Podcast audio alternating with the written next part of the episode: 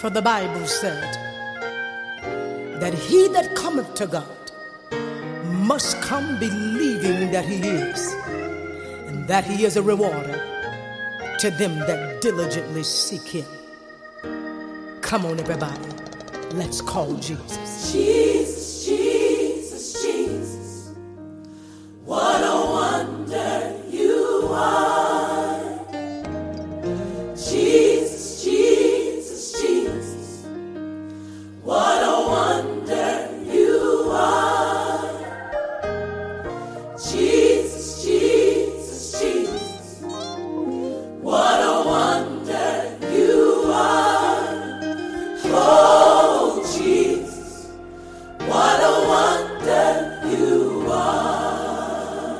à tous, j'espère que tout le monde va bien. Donc, euh, on continue la série sur la foi. Alors, euh, un petit récapitulatif pour que les personnes qui nous ont rejoints puissent euh, un peu savoir où on est. Ne vous inquiétez pas, je vais de toute façon poster un lien où vous pourrez retrouver les différentes euh, épisodes par rapport à la foi sur le groupe, comme ça, voilà. Si ça vous dit, vous pourrez vous mettre à jour. Donc, euh, aujourd'hui, on va parler un peu des différents modèles. On avait vu euh, deux modèles qui nous sont tirés d'Ephésiens 6, en fait. On a vu que euh, on prend le bouclier de la foi pour éteindre les flèches enflammées de l'ennemi. On a vu euh, que prendre un bouclier pour éteindre des flèches, c'était pas quelque chose de commun, en fait. Et euh, on a développé un peu les modèles. On a vu que historiquement parlant, il y avait deux situations dans lesquelles euh, on tirait des flèches enflammées. C'était lorsque on tirait sur euh, un navire qui arrivait vers euh, ouais, le rivage ou lorsque on assiégeait une ville en fait. Et on a développé le modèle du navire qui qui était sur les flots en disant que voilà là, le vent qui poussait les voiles c'était le Saint-Esprit tout simplement. Euh, la personne qui est dans la barque, je dirais, sur la coque, c'est la personne qui appuie sa foi sur la parole de Dieu. Donc la coque étant la parole de Dieu. Euh, la personne tient la barre parce qu'elle a une responsabilité. Et pour les personnes qui ont des notions de voile, ben, à chaque fois, la personne qui, tient la barre doit être conscient de la direction où le vent va pour pouvoir avancer. Il est impossible pour la personne de pouvoir avancer sans être conscient du vent. Et donc, euh, ça nous ramène à nous et notre responsabilité de pouvoir chercher la direction du Saint-Esprit pour pouvoir avancer. Et le modèle du voilier, en fait, euh, fait référence à la personne qui a répondu à l'appel. Elle va sur les flots, elle navigue, en fait. Et il y a aussi le modèle, justement, de la ville euh, qui est assiégée. Et la ville qui est assiégée, on peut euh, la traduire comme la personne qui a répondu à l'appel et qui est arrivée à une certaine destination.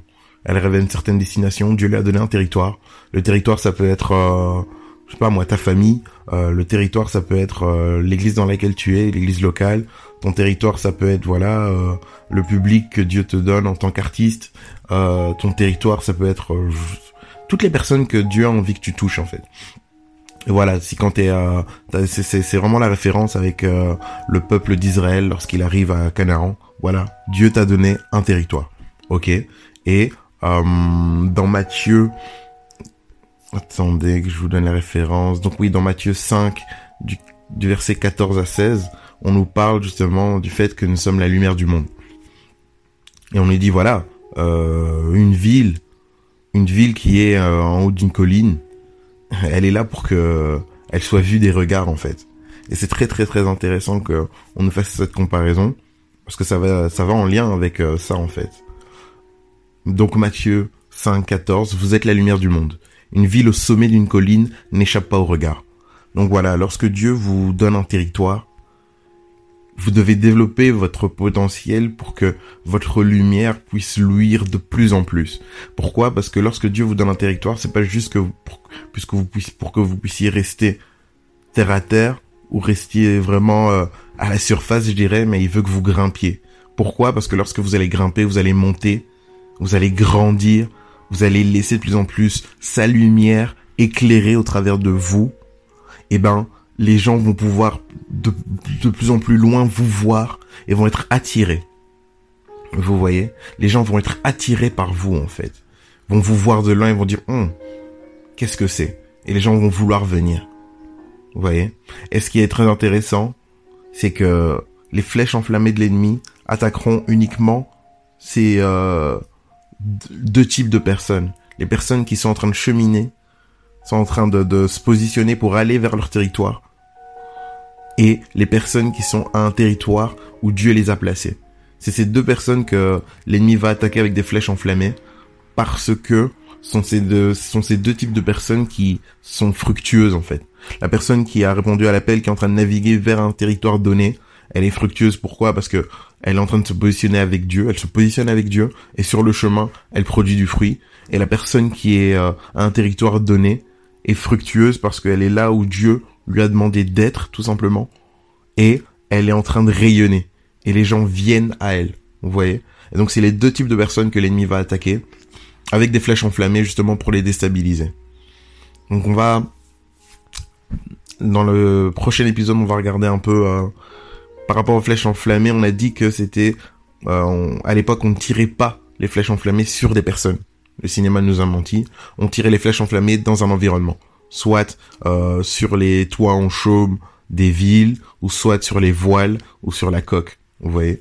Et on, va regarder un peu plus beaucoup plus précisément qu'est-ce que signifie tirer sur l'environnement en fait pour nous et on va on va pouvoir analyser ça pour être beaucoup plus euh, au fait de ce qui est en train de se passer euh, comment l'ennemi veut déstabiliser notre foi.